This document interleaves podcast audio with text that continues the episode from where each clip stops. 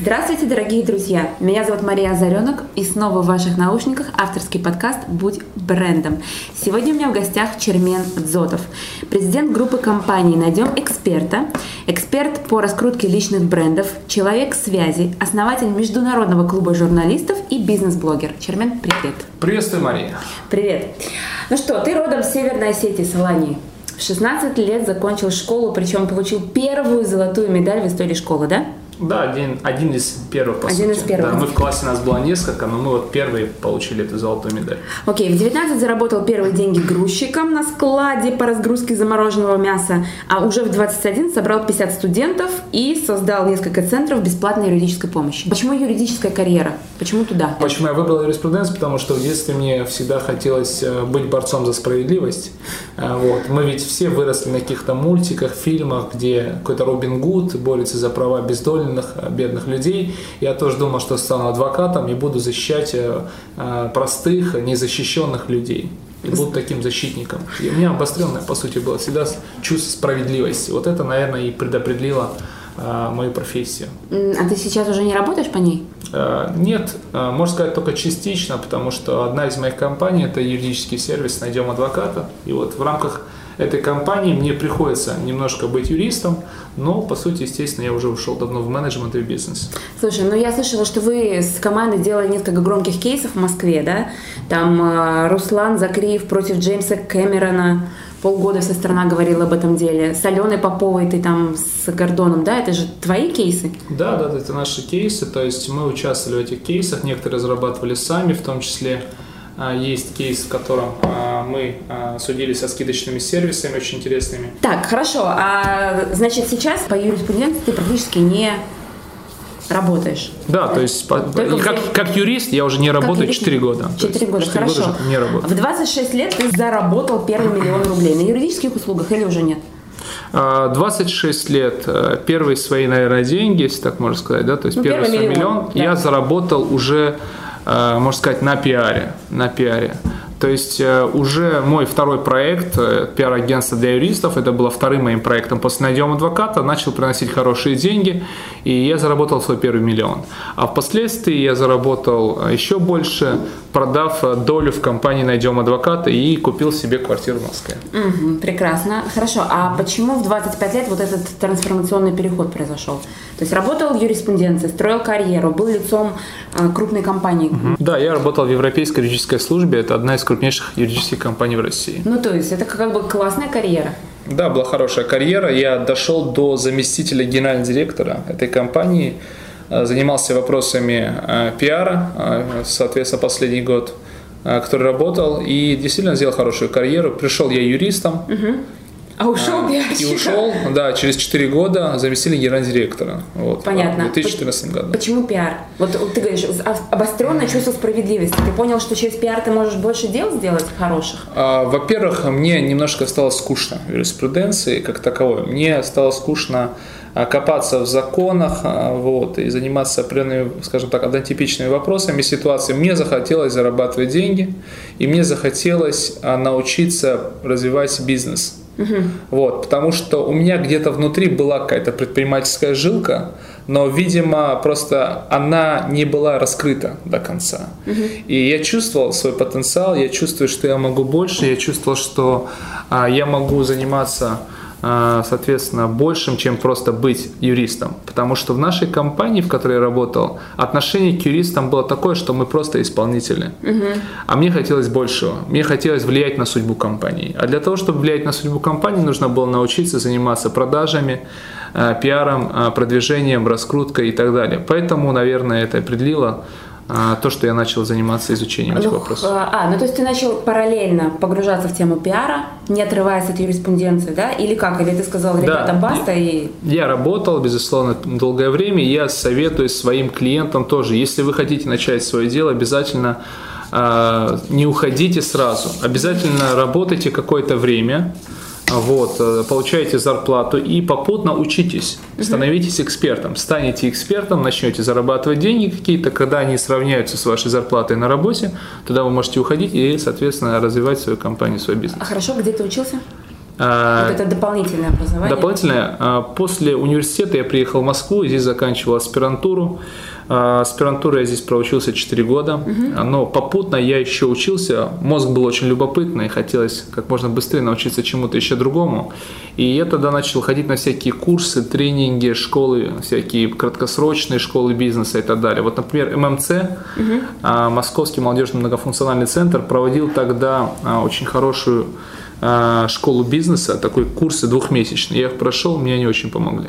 Также я учился а, в MBA, угу. вот, ускоренный курс, год, за год получил диплом о переквалификации на менеджера, менеджмент, соответственно, и мне это тоже дало какой-то толчок, какие-то небольшие знания.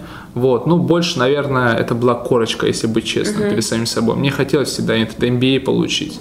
Вот. А знания мне больше дали, наверное, все-таки самостоятельная работа над собой. Хорошо, вот смотри, давай так. Вот ты пишешь заявление, из компании уходишь, и вот ты теперь открываешь свое собственное пиар-агентство. Или что был? Какой следующий шаг?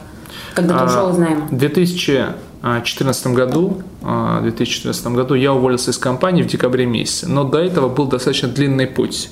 Работа на себя, попутно работая в компании. Начался он в апреле 2013 года. Как у тебя с хронологией вообще? В апреле 2013 года. Да, действительно, потому что это не первое интервью, поэтому уже все я помню. Хронология. Хронология очень четкая. И причем она есть на моем сайте, поэтому я ее даже если захочу не забуду. Нет, слушай, ну хорошо, давай тогда не про хронологию, давай про состояние.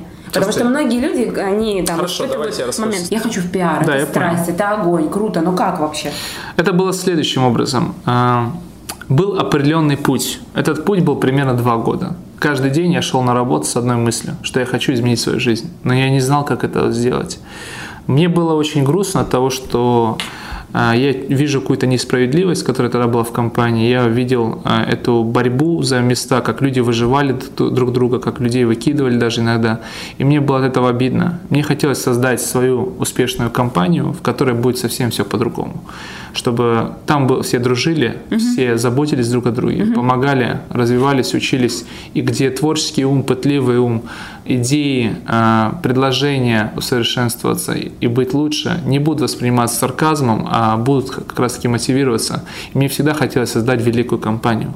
Но я не знал, с чего начать. Мне было тогда 23 года, mm я начал искать себя, я начал ходить на эти курсы, я стал таким, а, скажем так, информационным наркоманом, если так можно сказать, да, то есть э, я ходил на все эти тренинги, но не знал, как применить эти знания. Я был бедным профессором, если так можно сказать.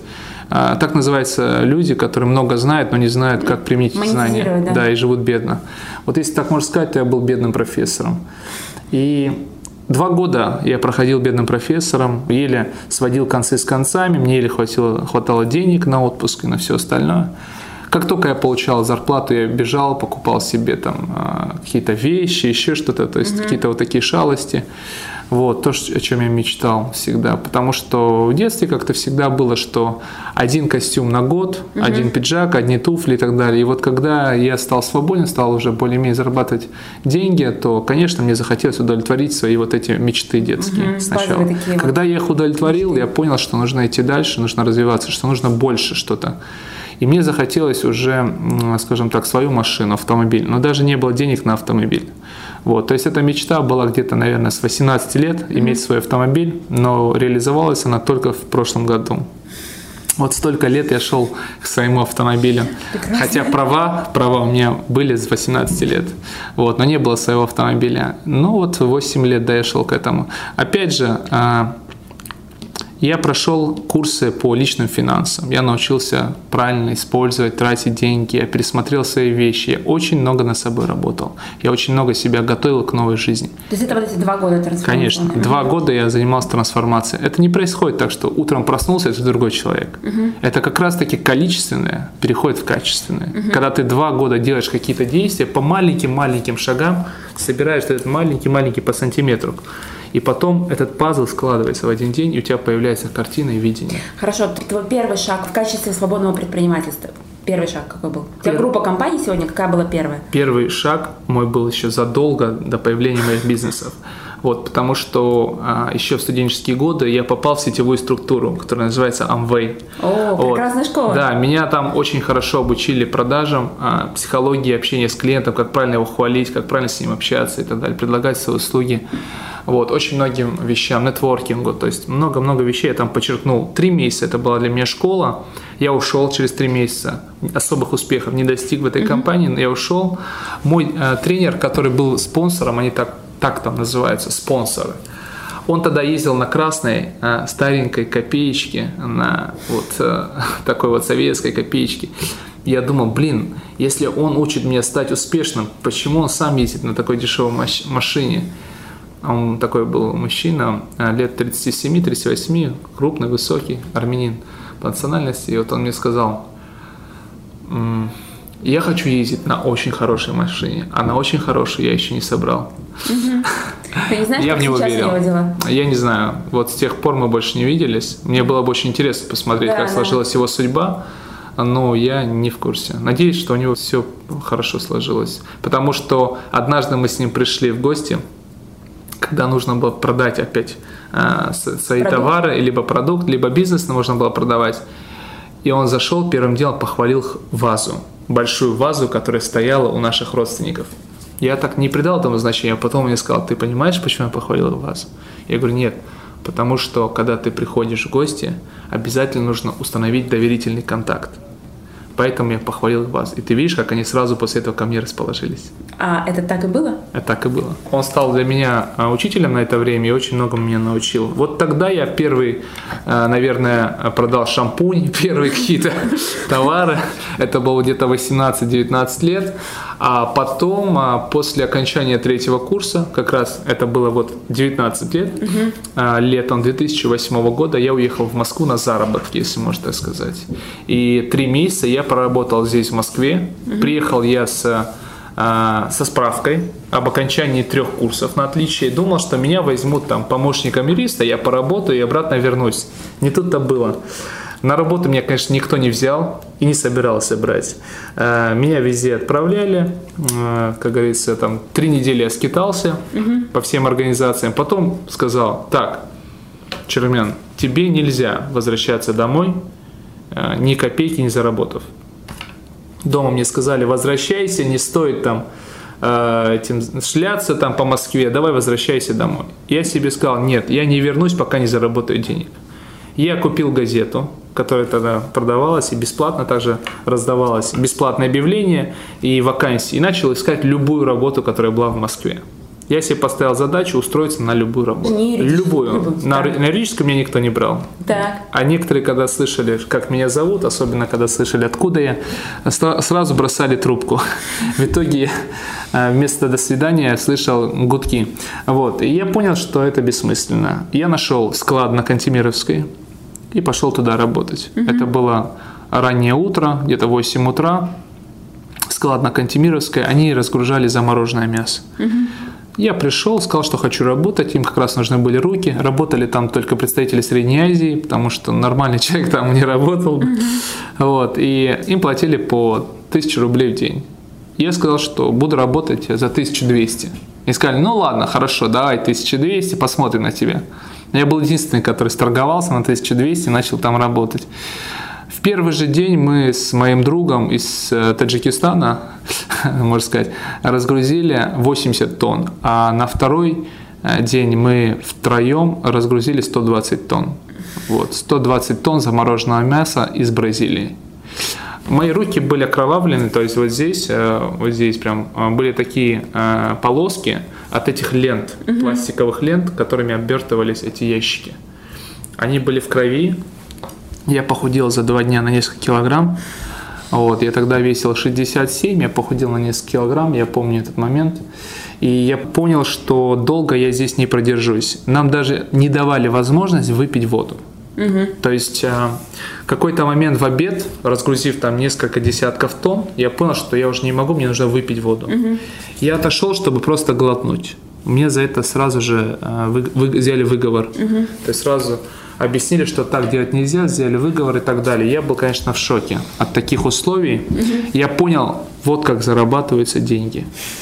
А после этого я начал искать другую работу, а, вот, и мне нравилось то, что я требую там какие-то свои права качаю, что нужно перерыв делать, обед, что нужно выпить воду и так далее. Им это не понравилось, угу. и они не захотели со мной больше работать. Мне пришлось опять искать работу. Логично, да. А, в итоге я начал искать работу и нашел работу курьером а, в одной компании на Третьяковской. Угу. Вот эта компания была японская кухня. Они работали только на доставку. Я устроился там курьером. Работал я с 10.30 до 11 вечера. То есть мой а, график составлял а, 12,5 часов. Смотри, давай так, я сейчас немножко конкретизирую. Да. В итоге ты в Москве остался? Нет, это была поездка на лето. Это А, то есть ты потом были заработок, летний заработок, Хорошо, да. а как ты 19 перебрался вообще в Москву? Есть, А перебрался уже через два года. Через два года. Я вернулся, закончил институт, и через два года уже с дипломом, а, уже с окончанием университета, с золотой медалью, я получил золотую медаль университета. За пять лет у меня не было ни одной четверки, как и в школе. Вот. И я уже перебрался сюда учиться в аспирантуру. Хорошо, теперь давай про миллион. Про миллион. Ближе к миллиону. Да, давай ближе к миллиону. Потому что вот все, ты в Москве, ты работаешь в крупной компании, э, юридической, да, но ты понимаешь, что внутри система не очень, и ты готовишься к собственному Да, бизнесу. да. То есть, ну, готовишься, набираешься, ты бедный профессор, все это вызревает. И Да. вот э, какой твой был первый бизнес вне юридической? Сначала была книжка, которую я прочитал, которая перевернула мое сознание. Так. Вот. Это известная всем книга, которая называется «Богатый папа, Папа, бедный папа. Я прямо жду А вот. это название сейчас, да. Тогда именно эту книгу я прочитав, я понял, что я предприниматель. Вот. И а, буквально через а, месяц я начал заниматься бизнесом. Это было в апреле 2013 года, и первый мой бизнес был украшения, женские украшения винтажного стиля. Это был мой первый бизнес, который прогорел. Я потратил а, деньги, потерял их около 70 тысяч рублей. Это были не такие, может быть, большие деньги, но это была моя месячная зарплата, и мне было очень обидно. А почему И- прогорел? Прогорел, потому что у меня не шли продажи, у меня еще мало было тогда знаний в продажах, в пиаре, в маркетинге. Я не знал, как привлекать клиентов, как заниматься продажами, Ну, где их искать. Извини, я тебе скажу так чисто по-женски, как-то экстравагантная ниша для первого бизнеса Да, для тебя, нет? да, согласен. Но мне нравилось. Мне украшения всегда нравились. Вот. Я подумал, что женские украшения, они будут более востребованы. И почему-то мне вот захотелось. Я где-то увидел, нашел поставщика из Санкт-Петербурга, заказал этот ящик украшений, поехал сам на склад, получил этот ящик, сам при- приволок этот ящик домой в съемную квартиру на Багратионовской, э, сделал фотографии, создал группу ВКонтакте и начал их продавать. Но никто не хотел покупать украшения. Никому они не нужны были. И Что ты потом с ними сделал? Э, В итоге я их потом, через два месяца, когда я понял, что мне это не интересно уже, я потерял интерес к бизнесу, я их э, раздарил вот, своим подругам, девушкам, сестрам. Какая-то часть до сих пор пылится, лежит у меня, так что обращайтесь за какими-нибудь украшениями. А, Вот. Но это была хорошая школа. Это была первая практическая такая школа для меня, которая показала мне а, мои основные ошибки, мои недосчеты. И вот эти последствия, можно сказать, шишки на голове мне очень сильно помогли. Через полгода я уже создал «Найдем адвоката». Мгм. А в чем концепция «Найдем адвоката» была? Почему он выстрелил? Он же выстрелил? Да, то есть это компания, которая быстро а, раскрутилась, которую я смог быстро распиарить. А я предлагал а, тогдашнему еще своему работодателю, работодателю вложиться в эту компанию и стать а, партнером. Но он отказался. У него были тяжелые времена, возможно, он не верил в меня, возможно, в проект, но он отказался. И тогда я начал сам вкладывать а, всю свою зарплату, все деньги, которые получал в этот проект. Понимаете, в чем проблема большинства молодежи? Вот я смотрю на них, и они а, очень все хотят много получать, но не готовы ничего отдавать. А успеха добиваются только те люди, которые готовы отдавать Отдавать что? все. Себя, энергию, деньги, время, все что угодно. Вы должны быть готовы к тому, что если вы хотите добиться больших целей, если вы хотите больших высот добиться, вы должны быть готовы к тому, что вам придется много отдавать. Очень много. Не получается так, что ничего не отдаешь и много получаешь. Это закон природы. Да. Поэтому все, что я зарабатывал, практически я вкладывал а, в найдем адвоката, в первого помощника, в первый сайт, первые соцсети, в первую рекламу, э, в первую там типографию, которая эти клейкие, скажем так, объявления да, распечатывал. Я потом сам же ездил и в метро, везде, на свой страх и риск, везде их размещал. Ага. И я был очень счастлив, когда мне позвонил первый клиент. Кстати, откуда он пришел? Что Он сработало? пришел с остановки. На остановке увидел наклейку, этот листок, позвонил. Он, э, конечно, не заплатил ничего, то есть это был какой-то пьяный человек, но я был счастлив. Я был счастлив. Пьяный человек. Да, Отлично. пьяный человек, увидевший объявление, позвонил, но я был счастлив, что первый человек обратился. В чем концепт был?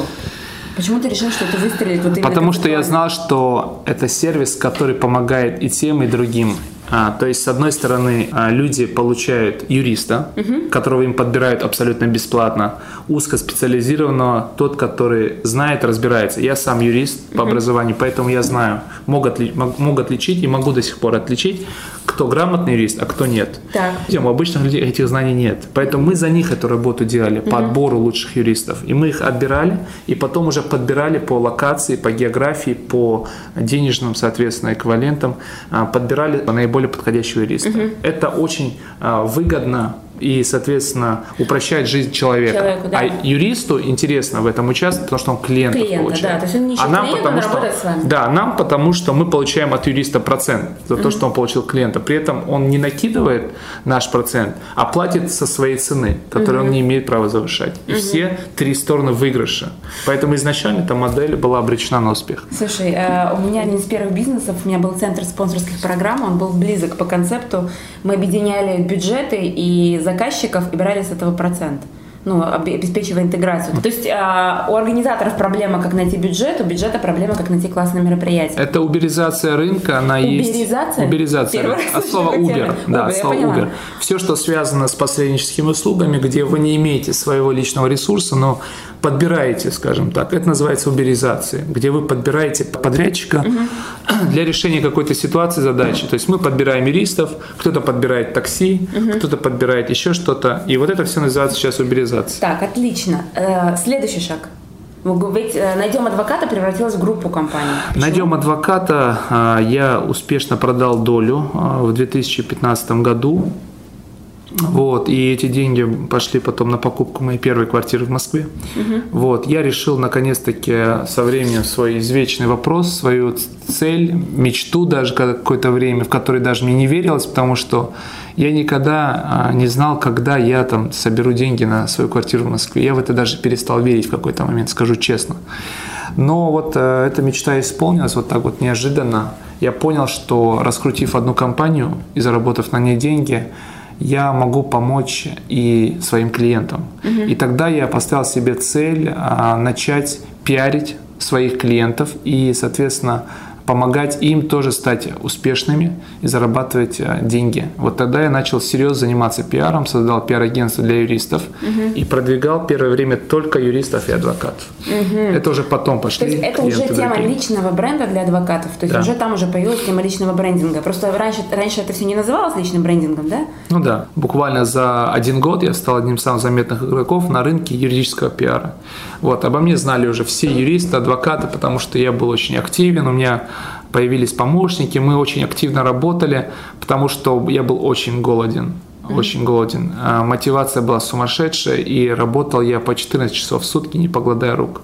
Оставалось время только 6-7 часов поспать, вот, сделать какие-то свои там дела. Вот, то есть 14 минимум, даже иногда 16-17 часов я работал в день на протяжении полутора лет.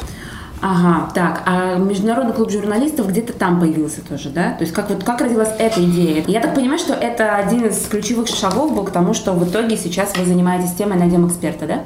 Да, все верно. Клуб журналистов появился осенью 2014 году, когда я понял, что а, мой ресурс как пиарщик – это журналисты.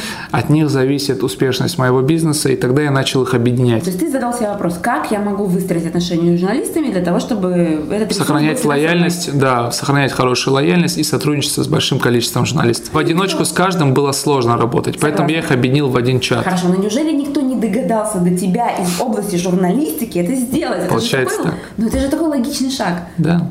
Иногда все на поверхности. Ну, то есть, знаешь, этой серии люди занимаются пиаром 10 лет и не догадались такое сделать? Да. Обалдеть. Так. То есть, по сути, я создал первый такой клуб журналистов, и я создал сначала чат, а потом родилась идея этот чат преобразовать в клуб. Так появился онлайн-клуб, который сейчас давно уже является офлайн клубом то есть мы встречаемся каждые 2-3 месяца, мы проводим встречи, и вот сейчас мы готовимся 4 июня поехать на пикник с этим клубом журналистов. Он бесплатный, то есть это да, как... участие бесплатное. А, а что это дает журналистам? Журналистам это дает общение с коллегами из других изданий, из других телеканалов, газет, радио. А, это дает им возможность обмениваться героями, историями, экспертами. Угу. Это дает им возможность решать свои вопросы по трудоустройству. Например, кто-то увольняется, вот, он спрашивает, ребят, есть ли у вас вакансии? И очень часто ребята устраивают друг друга внутри клуба. То есть реально очень много ценностей. Журналисты стали практически практически уже членами одной семьи в этом клубе. А как вы отбираете, кто вступает, кто не вступает? То есть все равно журналист журналисту рознь. Конечно, да, но мы по формальным признакам принимаем всех, кто работает э, журналистом. То есть если вы работаете журналистом, то мы вас принимаем, если вы подтверждающие документы нам представляете. Это ага. достаточно. Э, так, понятно. А как там, как-то там сегментируется, как-то э, какие-то особые пул журналистов? Или, или это реально такое пространство? Где сколько сейчас участников клуба? А около 600 человек uh-huh. состоит в а, группе клуба журналистов в Фейсбуке и, соответственно, примерно где-то 150 человек в наших чатах ВКонтакте. У нас три чата ВКонтакте, где состоят самые активные члены этого клуба. Угу. Вот, а все остальные состоят в группе в Фейсбуке. Хорошо, найдем эксперта. Это тебе журналисты подсказали, что у них есть такая потребность? Нет, это я сам понял. То есть журналисты были как раз таки следствием компании э, моей, то есть угу. следствием того, что э, я уже понимал, чем я занимаюсь.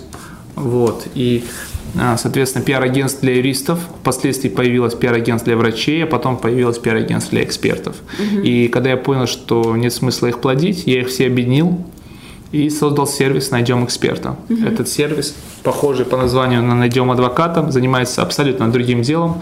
То есть он занимается как раз-таки продвижением экспертов в средствах массовой информации. Поэтому называется «Найдем эксперта». Мы занимаемся экспертным пиаром и продвигаем через экспертность. То, что вы лучшие в своем деле, то, что вы разбираетесь в том, чем вы занимаетесь, продвигаем вас исключительно так.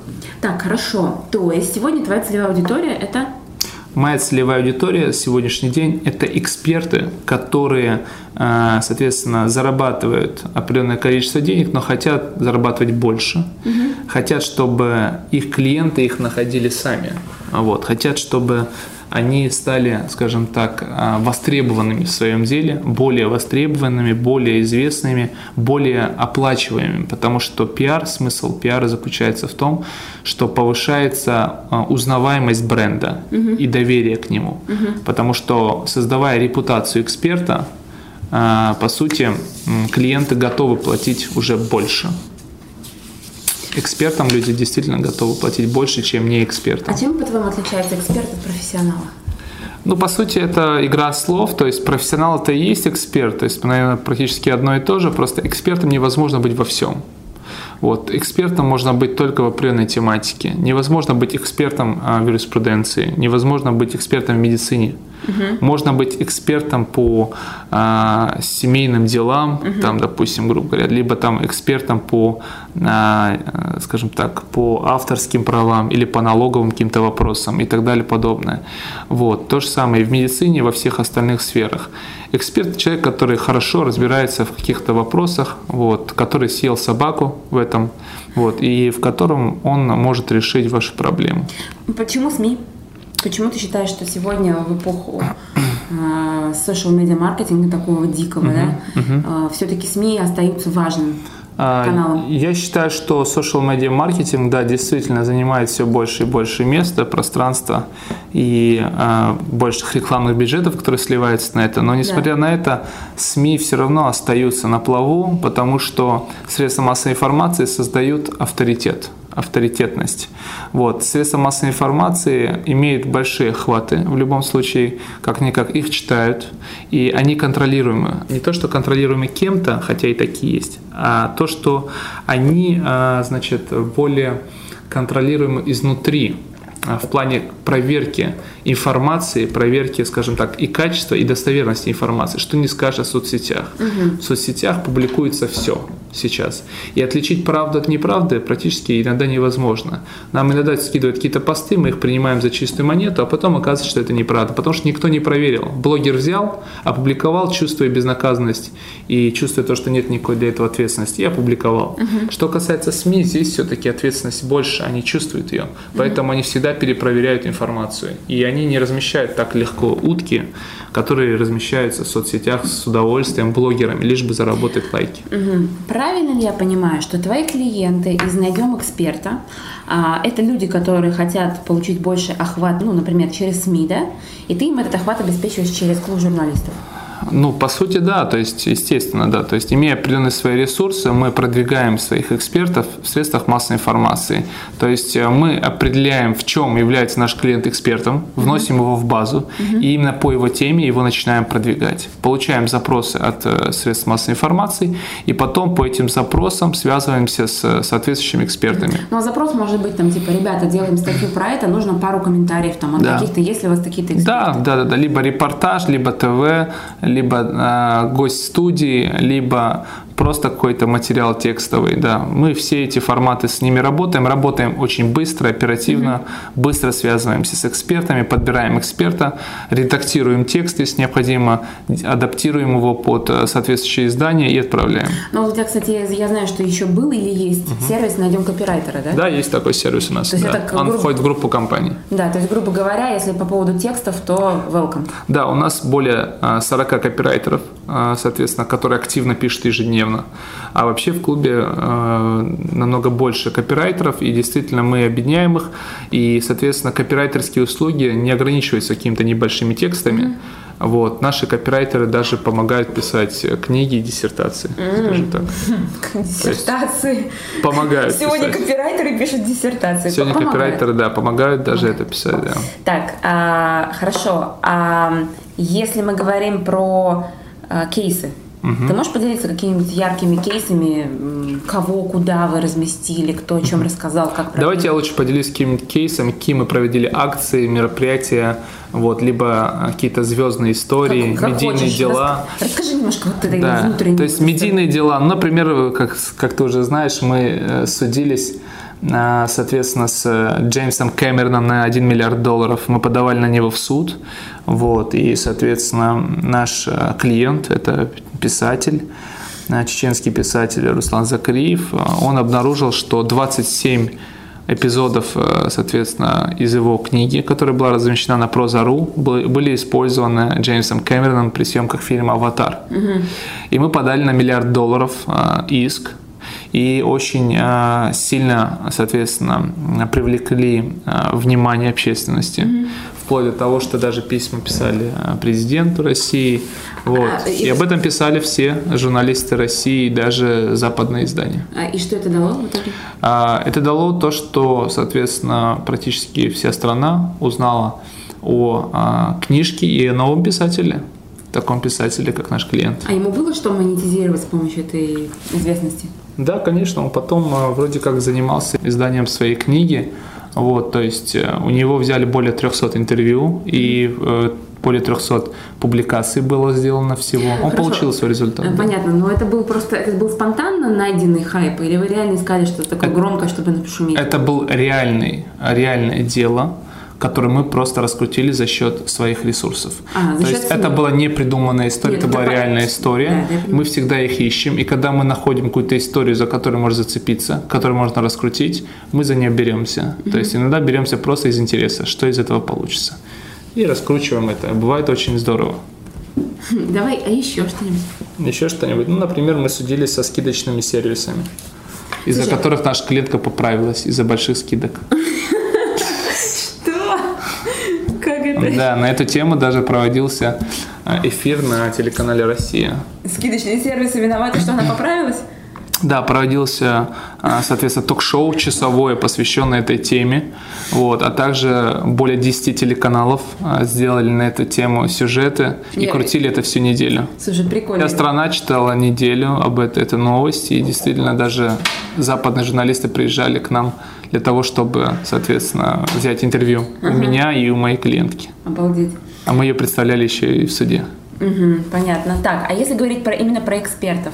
Я, ты часто выкладываешь фотографии с разными... Я не люблю а, озвучивать имена, потому да что... ты пишешь в Инстаграме. Да, действительно. Есть какие-то статьи, но мы не говорим, что мы их пиарим активно, да, то есть мы говорим, что вот а, вышла статья такого-то эксперта, да, допустим, то есть мы не говорим прямо, что вот это наша работа, там, и так далее, подобное. Вот, то есть э, мы это преподносим, что мы просто помогаем в продвижении, вот, но человек, соответственно, является экспертом в своем деле, вот он где-то выступил, вот он где-то высказался, и сама новость, сама тема, она интересна читателям, и вот мы их публикуем. То есть, грубо говоря, это э, если я как эксперт, э, то я прихожу к вам для того, чтобы получить такой органический охват в СМИ. То есть это будет естественно выглядеть, это будет не на правах рекламы, Мгм. правильно? Нет, не, не на правах рекламы. То есть наша разница, наше отличие, по сути, заключается в том, а, от рекламных агентств, что мы двигаемся через пиар, а не через рекламу. Потому что реклама стоит в десятки, а то и в сотни раз дороже, чем пиар. Если рекламная, там, а, допустим, минута стоит а, там, несколько тысяч долларов, вот, то через пиар та же самая минута мы можем ее сделать за 10-15 тысяч рублей.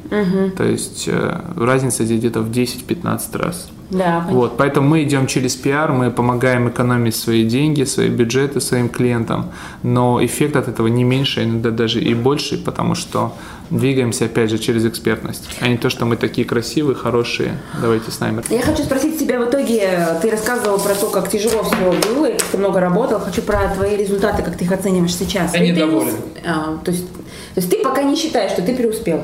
Я пока недоволен собой. Недоволен собой? Да, Хорошо, есть почему? Я считаю, что я мог добиться гораздо большего. А, Возможно, что-то я делал не так, возможно, я слишком требователен к себе, но я считаю, что вот те показатели, те цели, которые я поставил перед собой, они пока не достигнуты. Да, там выходят мои книги, есть какое-то имя, у меня много проектов, есть успешные, есть менее успешные. Есть э, довольные клиенты, причем их немало. А, Есть команда из более чем 60 человек, которые со мной работают. Но я все равно собой недоволен, потому что, скажем так, а, у меня очень высокая планка, и я немножко ее не догоняю, немножко отстаю. И что ты делаешь? А Больше работаю, причем не то, что там больше часов сижу, а больше думаю над тем, как это изменить, нанимаю больше специалистов хороших, больше трачу денег для того, чтобы выйти на новые показатели, в первую очередь А финансовые. Тебя не устраивает именно на данном этапе финансовые показатели? Да, больше или- финансовые, да. А вы са- сам Все процесс? остальное меня устраивает, да, процесс мне нравится, я кайфую. А что сейчас ты конкретно делаешь? Вот вообще в твоем бизнесе какая твоя роль? Моя роль представительская, консультативная, то есть я организатор, а, я а, медийное лицо а, своих проектов, я двигаю проект, э, соответственно, я о нем рассказываю, а, я привлекаю клиентов, вот, я периодически провожу первые встречи, особенно с VIP-клиентами, вот, а дальше уже непосредственно работает моя команда, мои специалисты. То есть, грубо говоря, ты через свой личный бренд добавляешь профита в свою компанию и на своем примере показываешь другим, Да. как это делать. Ну, конечно. По сути, все, что я создал, я создаю на своем примере. Да. И Это- пиаром я тоже занимаюсь только на своем примере. Я, я очень забавно. Я такая тебя заранее спросила перед интервью, где мне тебя, про тебя почитать. Потом я просто набрала в Яндексе. И я такая, знаешь, там э, два часа ночи, я села, думаю, сейчас я подготовлюсь к интервью часик. И там вывалилось столько ссылок. Я подумала, так, стоп, я же беру интервью у Чермена, который Да, занимается размещением в СМИ. Да, действительно это так. И когда человек а, говорит, а какие у вас есть гарантии, а, если он боится нам перевести деньги, а, то мы обычно говорим, а вы просто забейте мое имя в Яндексе. Ага. Вот Да, это- все это- мои гарантии. Да, да, да, это классный аргумент. Человек забивает имя в Яндексе, понимает, что я человек, который там дважды общался с президентом России, вот, обо мне кучу информации, и для меня моя репутация гораздо важнее тех 10, 20, 50 тысяч рублей, которые он заплатит.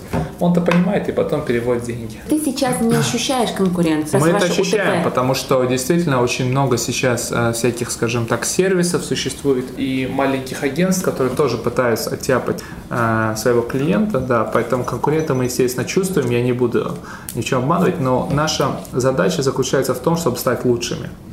Мы будем брать качеством сервиса, мы будем брать ценой, и мы будем брать, соответственно, тем, что комплексно. А клиент у нас получает все, что ему необходимо. Будем комплексно ему помогать.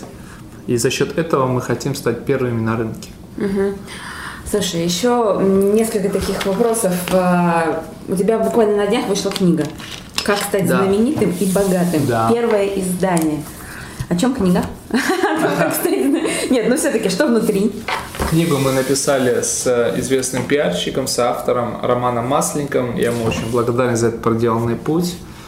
А, мы очень хорошо сработались, у нас получился очень хороший продукт на выходе. На книгу есть уже десятки рецензий, очень довольных рецензий, очень хороших, положительных. А, книга людям очень нравится. А, и люди отмечают то, что она такая практическая, конкретная, если так можно сказать. То есть там практически нет воды. Есть очень много конкретики, есть очень много инструкций к применению, которые можно вот сейчас брать и использовать. А, То есть она, по сути, для нескольких категорий людей. Для тех, кто сейчас задумывается о своем бизнесе, для тех, кто уже имеет небольшой бизнес, и для тех, а, кто, соответственно, а, не только из-за бизнеса, но и в целом хочет, скажем так, создать свой бренд ну, для политики, для, для общественной деятельности, для каких-то еще вопросов. Вот, то есть больше она, конечно, нацелена на тех, кто хочет зарабатывать деньги. Вот, потому что известность, безусловно, она напрямую отражается на зарабатывании денег. Известность, она помогает зарабатывать больше, и, соответственно, этим эта книга очень хорошо помогает.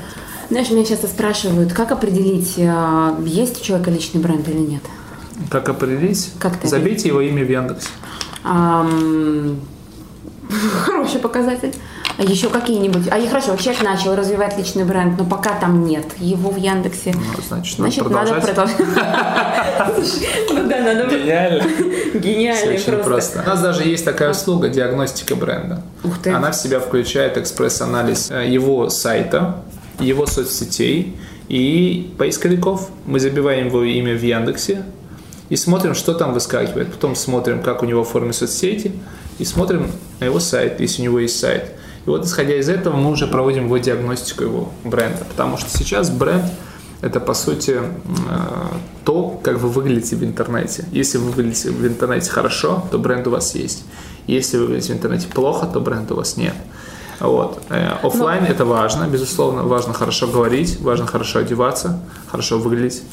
Но вы понимаете ведь, что сейчас мы живем в эпоху онлайн. Поэтому диагностику делаете в первую очередь через онлайн, естественно Интернет, говоря. Слушай, ну ты чувствуешь эту, вот этот момент, что как раз-таки очень много экспертов в онлайне, особенно старой школы, не добирают сегодня, да? Да, На самом деле я к тому, что много. ог- огромное пространство для работы в этом направлении, потому что, к сожалению, Да, эта культура не привит. Да, потому что эти люди жили без интернета и думают, что и сейчас можно жить без интернета так же легко и просто, но это уже не так. Я уже обнимаюсь твоей книжкой. Да, она очень классная, красивая. Так, э, Чермен, вопрос А, личный. Я знаю, что ты при этом еще развиваешь клуб осетинского языка. Почему? Это же, это же такой, наверное, меценатский проект. Да, это меценатский проект. Почему? Вообще полностью некоммерческий, я на нем не зарабатываю и трачу на него свои деньги. Вот. Для чего я это делаю? Ну, хочу помочь э, народу малочисленному, которому я принадлежу. Вот. То есть я осетин этнический и хочу помочь этому маленькому народу, который насчитывает всего 700 тысяч человек, потому что язык этого народа вымирает, и уже это официально признано ЮНЕСКО, что это вымирающий язык. Поэтому я решил вот э, сделать вот такое доброе дело, можно сказать. Это был такой зов души. Но это не все. Я планирую в ближайшее время создать благотворительный фонд. И сейчас я определяюсь с той категорией людей, которым я буду помогать. Скорее всего, приоткрою занавес, это будут пожилые люди. Вот, я хочу выбрать одну категорию и от 5 до 10 процентов средств направлять на развитие вот этого фонда. Хорошо. Смотри, у нас есть такая традиция в подкасте. А, Эксперты иногда дают какие-то подарки. А, Мы подарим специально для вас, для ваших читателей вашего подкаста, первую главу моей книги «Как стать знаменитым богатым». Отлично. Друзья, оставляйте свои данные справа от подкаста, и вам прилетит первая глава. Чермен, Спасибо. благодаря- Спасибо, Мария. да, благодарю тебя за это Был интервью. очень За- интересный, содержательный разговор. А, Надеюсь, что ваш подкаст станет самым известным, самым популярным подкастом в России. И вашими гостями станут самые успешные люди этой страны. Благодарю тебя.